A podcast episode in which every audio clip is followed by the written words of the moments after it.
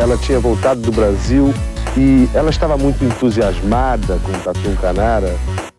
Não sei, isso aí pode ser intuição da mãe, sei lá, de, de outras crianças conversando, não sei. 10!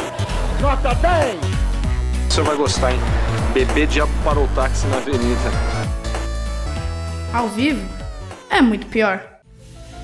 Olá, eu sou o Danilo Corsi. E eu sou a Camila Quintzel. Hoje é dia de mistério, de One to Believe, Varginha, 1996. Três jovens andam por um terreno baldio na cidade quando avistam uma criatura misteriosa, aparentando estar doente. As meninas se assustam e fogem, mas logo contam a história que ficaria conhecida internacionalmente como o ET de Varginha. Entre a comoção nacional da história de contato de terceiro grau, também houve espaço para muitas teorias da conspiração. Venha entender essa história com a gente. Mas antes, nossos patrocinadores. Primeiro, o SiteGuy.dev, aquela agência de desenvolvimento de sites e e-commerce que segura a nossa onda aqui. Se você precisa de algo na internet e mobile, fale com eles. Entre em siteguy.dev e descubra. E agora, Camila, o que o Drinco nos mandou hoje? O vinho de hoje é o Reina Cabernet Sauvignon Merlot Central, Central Valley DO 2021. Um vinho chileno feito com as uvas Cabernet Sauvignon e Merlot, que tem um paladar equilibrado com acidez agradável e taninos maduros, que vão harmonizar perfeitamente com carnes vermelhas, assadas e massas. E ele custa R$ 80 no drinco.com.br. Aproveite! Brinde a história? Tchim, tchim. Tchim, tchim. Xavier, de 22 anos, está apavorada. As irmãs Valquíria, de 14, e Liliane, de 16, também estão muito assustadas. É a primeira vez que elas voltam a este lugar desde o dia 20 de janeiro, um sábado. Bom, para começar, devo alertar que se você é um daqueles ufólogos, um true believer, talvez esse não seja o episódio perfeito para você. Porque vou narrar aqui o que foi apurado do caso, sem necessariamente ter como fonte o Zap. Então, esteja avisado, não vai me encher o saco depois lá no YouTube. Eita, chegou chegando já. Cheguei chegando. Então vamos lá. 20 de janeiro de 1996. As irmãs Liliane e Valquíria Fátima Silva e sua amiga Katia Andrade Xavier, enfrentando forte chuva e ventos, resolvem atravessar um terreno baldio para cortar caminho. Não atravessem terrenos baldios, gente. Não. E enquanto caminhavam, deram de cara com uma criatura estranha, 1,60m de altura, com uma cabeça grande e corpo muito fino, com pés em formas de V, pele marrom e grandes olhos vermelhos. A criatura cambaleava, poderia estar doente ou ferida. E sem espírito de Scooby-Doo, as meninas fugiram do local e foram para a casa das irmãs. Lá contaram tudo para a mãe, afirmando que haviam dado de cara com ele, o diabo, o demônio, a mãe, claro, não comprou uma palavra das meninas e ela sim meteu o Scooby-Doo e foi investigar. Meteu o Scooby-Doo. E aí ela foi até o terreno baldio e não encontrou nada. Entretanto, afirmou que viu uma marca no chão e o local tinha um cheiro desagradável. Tipo de mendigo. De mendigo. Porém, há uma versão paralela, que por volta das 20 horas, dois militares seguiam pela rua Benevenuto Braz Vieira, a mesma onde as meninas teriam visto o ET, quando o motorista freou bruscamente o carro porque algo passou na frente do veículo. Um dos militares saiu e capturou a criatura sem usar luvas ou qualquer tipo de equipamento de segurança. Porque era um mendigo. Ela foi colocada no banco traseiro do veículo e levada para um posto de saúde na cidade, que não quis recebê-la. Em seguida, os policiais foram para o Hospital Regional de Varginha. Supostamente, uma ala da instituição permaneceu isolada assim que recebeu a criatura. Uhum. Depois, o ET de Varginha teria sido levado para o Hospital Humanitas por mais dois dias para depois seguir para a Universidade Estadual de Campinas, a Unicamp. Entretanto, as instituições citadas na história nunca confirmaram esses fatos. Nem o Badam Palhares. Nem o Badam. Bom, depois disso, a história se espalhou como um rastilho de pólvora pela cidade, e novos relatos começaram a surgir. Avistamento de OVNIs começaram a pipocar e de criaturas estranhas sendo capturadas por militares. Dois dias depois, outra criatura teria sido encontrada deitada ao longo de uma estrada. Três caminhões militares foram supostamente enviados para recuperá-la. O zelador do zoológico local também afirmou ter visto uma criatura estranha levada lá pelo corpo de bombeiros, mas que não foi deixada no local. Nos meses seguintes, três animais misteriosamente morreram. Pera aí, deixa eu ver se eu entendi. Então apareceram três criaturas, é isso? Três criaturas. Uma foi pro hospital. Pro hospital. Outros militares pegaram Os outros os PMs pegaram, e outra o foi, corpo de bombeiros foi pro zoológico. foi pro zoológico. E agora eu vou dar uma de modernão e botar um som de fita rebobinando e contar o prequel. Sim, temos prequel nessa história. Preparada, Camila? Não, não sei, não sei se eu tô preparada pro seu prequel.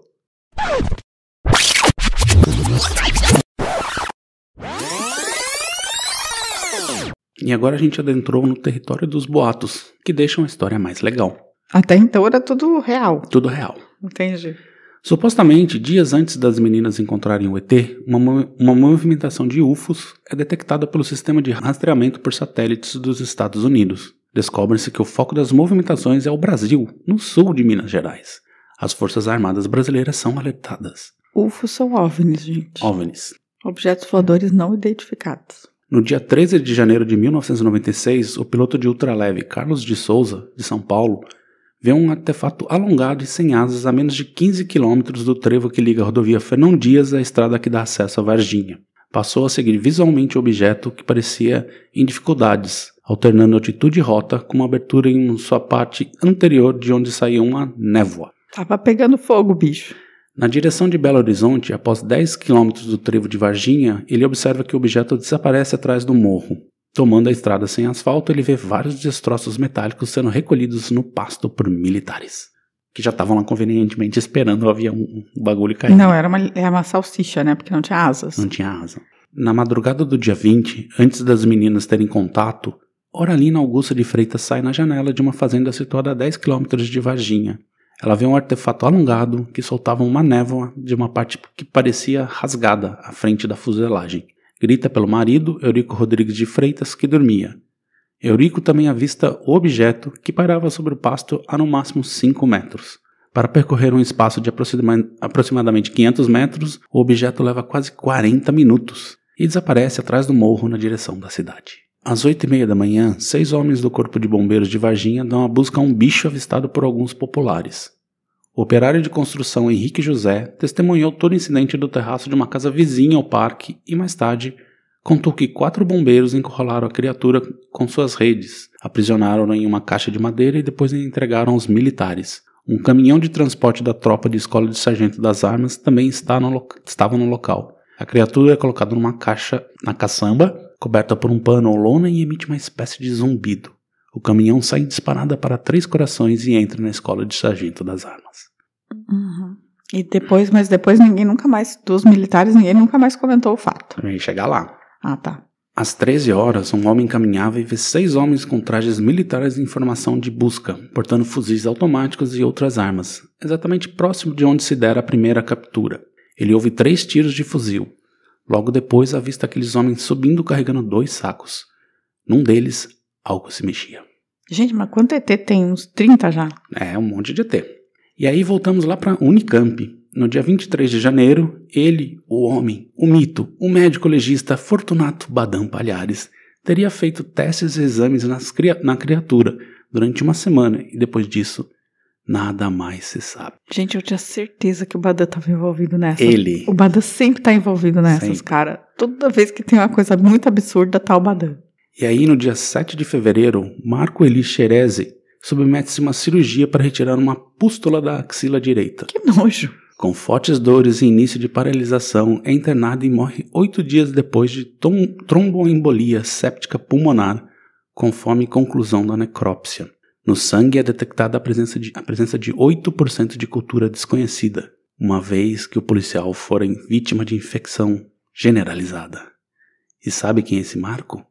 Ele era o policial que teria saído do carro para capturar a criatura. Nossa, então ele morre poucos dias após ca- da- capturar pegar. a criatura de infecção generalizada. Exatamente. Basicamente, criaturinha suja, né? E supostamente tinha 8% de cultura desconhecida no sangue dele.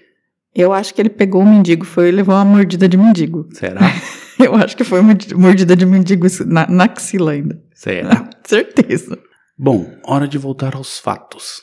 Obviamente, uma história suculenta dessa atraiu ufólogos do Brasil e do mundo, que começaram a divulgar e investigar o ocorrido.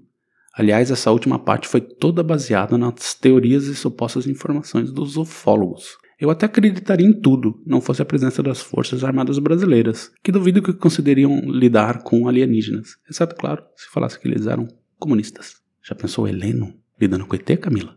Heleno pequeno? Eu acho que as Forças Armadas não têm a menor capacidade de lidar com. Assim, tem total capacidade de lidar com, com, com alienígenas. Na verdade, os alienígenas não sobreviveriam, né? São todos comunistas. Não, na verdade, assim, eles não. Eles não sobreviveriam e possivelmente teriam sido enterrados numa vala escondida em É, Perus, né? Faz sentido. tipo, eu acho que é isso que teria acontecido com os, com, com os alienígenas, sinceramente. Daí, em maio de 1996, o comandante da Escola de Sargento das Armas abre sindicância para investigar toda essa história que os milicos estavam sequestrando aliens. Concluiu-se que, em relação à movimentação extraordinária de viaturas militares na cidade de Varginha, o que era de verdade aconteceu, o tal deslocamento tratou-se de manutenção dos veículos nos dias 25 e 26 de janeiro, e não nas datas dos eventos do caso Varginha. Basicamente, eles estavam levando os caminhão do exército para tirar fumaça O mecânico. mecânico.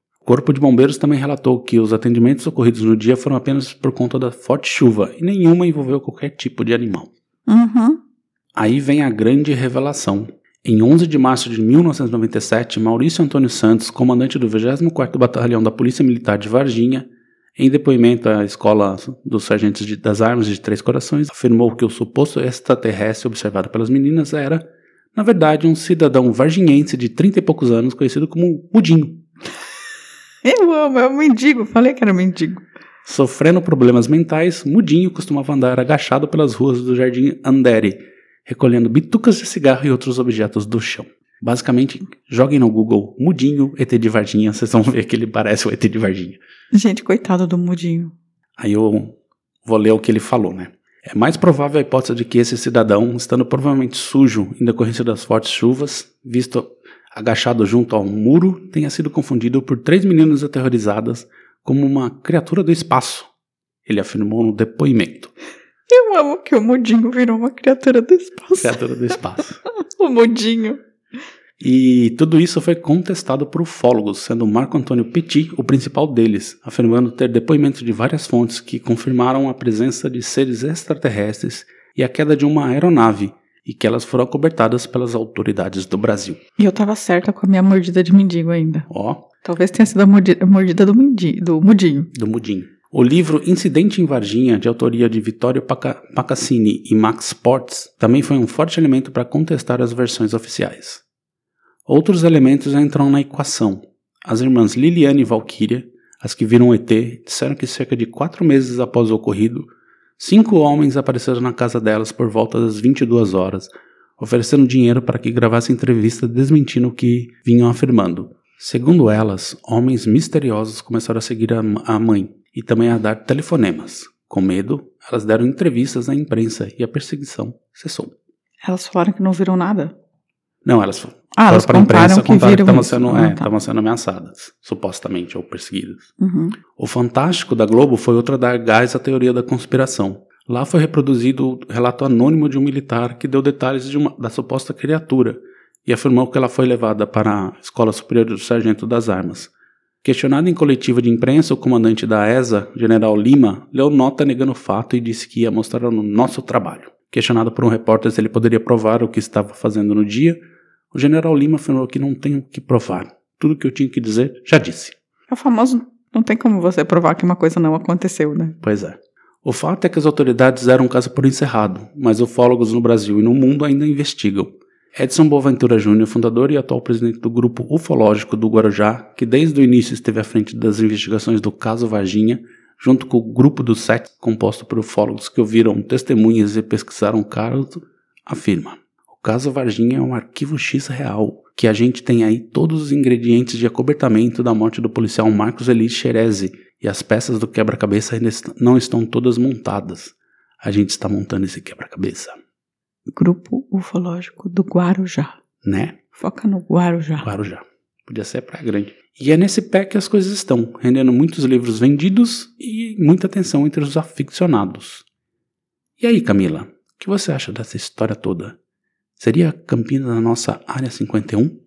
Badam Palhares, sabe? Badé Palhares sabe tudo. Badé Palhares sabe quem matou PC Farias. Onde tá o ET de Varginha. É onde tá o ET de Varginha. Tem mais, tem mais Tem mais gente alguns sabe. casos que ele, Ele tava lá no meio. que ele tava no meio, o senhor Badan. Badã, badã, badã, badã. É... Eu acho que... Você acredita no ET de Varginha?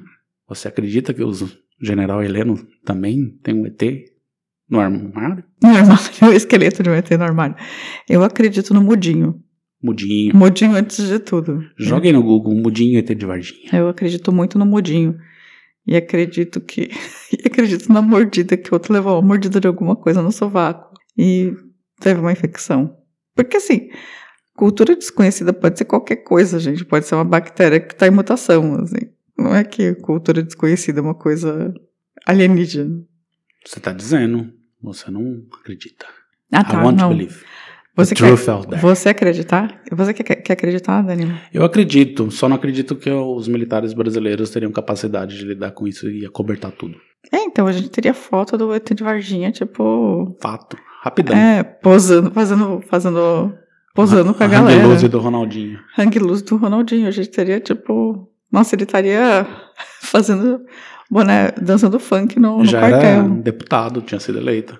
É, então. Eu, essa é a dificuldade que eu tenho com relação a isso, assim. E o Badan. O Badan é uma outra Badan. dificuldade minha Mas também. qualquer coisa você bota o Badão Palhares no meio e já vira a teoria da conspiração. Automaticamente. Bom, agora vamos dar uma pausa e recadinhos? Sim.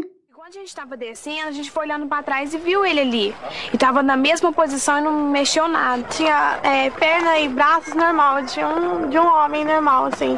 Mas que a gente olhou direito não era assim, um homem. Tinha chifres, tinha. Tinha assim, a pele marrom, é, parecendo que passou com algum óleo no corpo.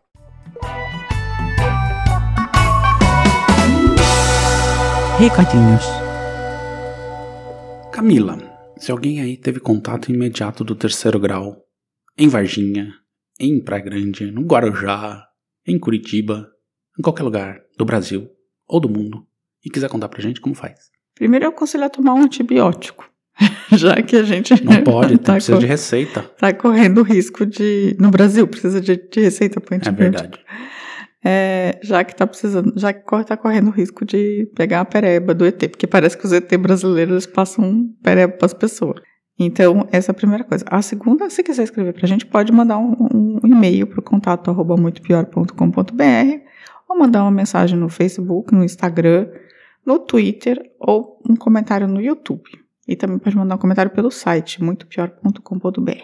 O Paulo Alves falou no episódio da boneca da Xuxa e outros, outras lendas que o- um ótimo podcast com lendas urbanas dos 80 e 90 e que ele foi criança nos 90 e fica impressionado como todo mundo, principalmente os conservadores, idealizam esse tempo. Primeiro que a gente sabe, Paulo, que você foi criança nos anos 60. É verdade. Mas sim, é, os anos 90 são um pouco idealizados. E a gente foi, eu fui adolescente nos anos 90, assim, e, mas eu gostava dos anos 90, até que não achei Ah, tão não. ruim. Não foram, foram melhor Não. que os 80, no final Sem das dúvida. contas. É. A Mônica Silveira, no mesmo episódio, falou que obrigado pelo vídeo. De nada, nosso vídeo não é vídeo, né? Mas de nada. Ela tá ouvindo outro podcast meu que a Elinara também tá ouvindo, então agora eu tô fazendo jabá. Que chama Eu e Deuses. No episódio dos Irmãos Breves, o Hélio Gonçalves, que falou que ele mora em Piraí e é um estudioso da biografia dos Breves e perguntou para mim qual seria a fonte que o Joaquim foi responsável pelo transporte da Domitila de Castro. E eu digo que foi lá no podcast Projeto Quirino, que tem um depoimento do próprio tatara, tatara neto, sei lá, falando Uhum. da história. Confere lá que você vai perceber. Piraí, que significa Rio dos Peixes. Ó, joguei todo no tupi agora. Já no Facebook, o Renato Alves falou que o Ao Vivo Muito Pior é um podcast divertido, mas sem comprometer a informação. Olha só. viu? Obrigada, Renato. Ele tá sempre lá no, no Facebook. Eu, ele é um cara bastante presente na nossa vida facebookeira. É, ele falou que o nosso conteúdo é excelente. E também no episódio dos Irmãos Breves, ele comentou que canalhas não nos faltam. Não faltam. Ah, canalha a gente tem pra caramba. Lá no Instagram, a Beleza de Ferpa falou que pra que Dorgas se a gente tem. Se ela tem. Se ela pode se viciar nesse podcast. Ai, que fofo. Ó. A Cassala falou que há dois anos é o nosso, o Alvinho é muito pior, é o podcast favorito dela. Nhoi, nhoi, dois. O que será que significa beleza de ferpa? hein? Boa, boa pergunta. Beleza de Ferpa, nos conte a origem desse nome. E um beijo, Cassala. A gente sabe que você tá com a gente faz muito tempo mesmo. Você aguenta. Aí a galera também que interagiu com a gente lá, tem a Cef Souza, tem a Laís Cail também, o Olímpico de Jesus, além do Ricardo Cravo, a Lúdica Silva, a Futura Diva, também deixaram uns coraçõezinhos lá pra gente. Então é isso, pessoal. Semana que vem estaremos de volta. Um beijo. Tchau, tchau. Tchau, tchau. A vida é muito pior. Esse episódio é um oferecimento de trinco.com.br e siteguy.dev.